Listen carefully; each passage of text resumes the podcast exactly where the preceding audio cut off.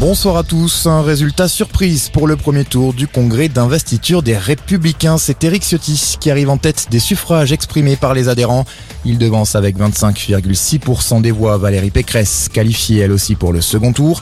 Les ralliements n'ont pas tardé. Tous les candidats éliminés appellent à voter pour la présidente de la région Île-de-France. C'est le cas notamment de Xavier Bertrand. Écoutez. Je pense que c'est son projet, sa personnalité qui peuvent nous permettre de l'emporter à l'élection présidentielle. Ce qui est plus important, que ma candidature, c'est l'envie, c'est la volonté de faire réussir notre famille politique. Parce que je suis persuadé que ce sont les solutions de la droite et du centre qui permettront à la fois d'éviter la montée des extrêmes et de tourner la page de ce quinquennat Macron. Une chose est certaine, il n'était pas possible de réussir avec deux candidats des Républicains. Alors ce congrès était le choix de l'unité, je ne regrette vraiment pas, vraiment pas d'avoir présenté ma candidature à ce congrès. Ce sont les adhérents qui ont tranché, c'est la démocratie. Xavier Bertrand qui arrive quatrième du scrutin derrière Michel Barnier et devant Philippe Juvin. Les votes pour le second tour débutent demain à partir de 8h. Le nom du gagnant sera quant à lui dévoilé samedi en début d'après-midi.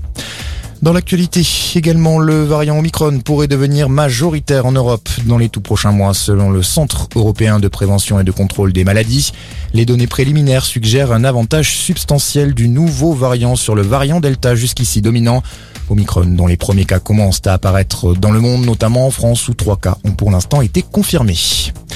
Pendant ce temps, l'Association des maires de France interpelle Olivier Véran sur les restrictions d'approvisionnement en vaccin Pfizer. Son nouveau président fraîchement élu, David Lisnard, a écrit une lettre au ministre de la Santé. Il dit avoir été interpellé par plusieurs élus qui disent avoir reçu des instructions pour n'ouvrir de nouveaux créneaux de vaccination qu'avec des vaccins Moderna. Et puis une cérémonie pour marquer les un an de la mort de Valéry Giscard d'Estaing. Elle s'est déroulée aujourd'hui à Strasbourg au Parlement européen en présence d'Emmanuel Macron. Le chef de l'État a notamment salué un grand capitaine du projet européen. Très bonne fin de journée à tous.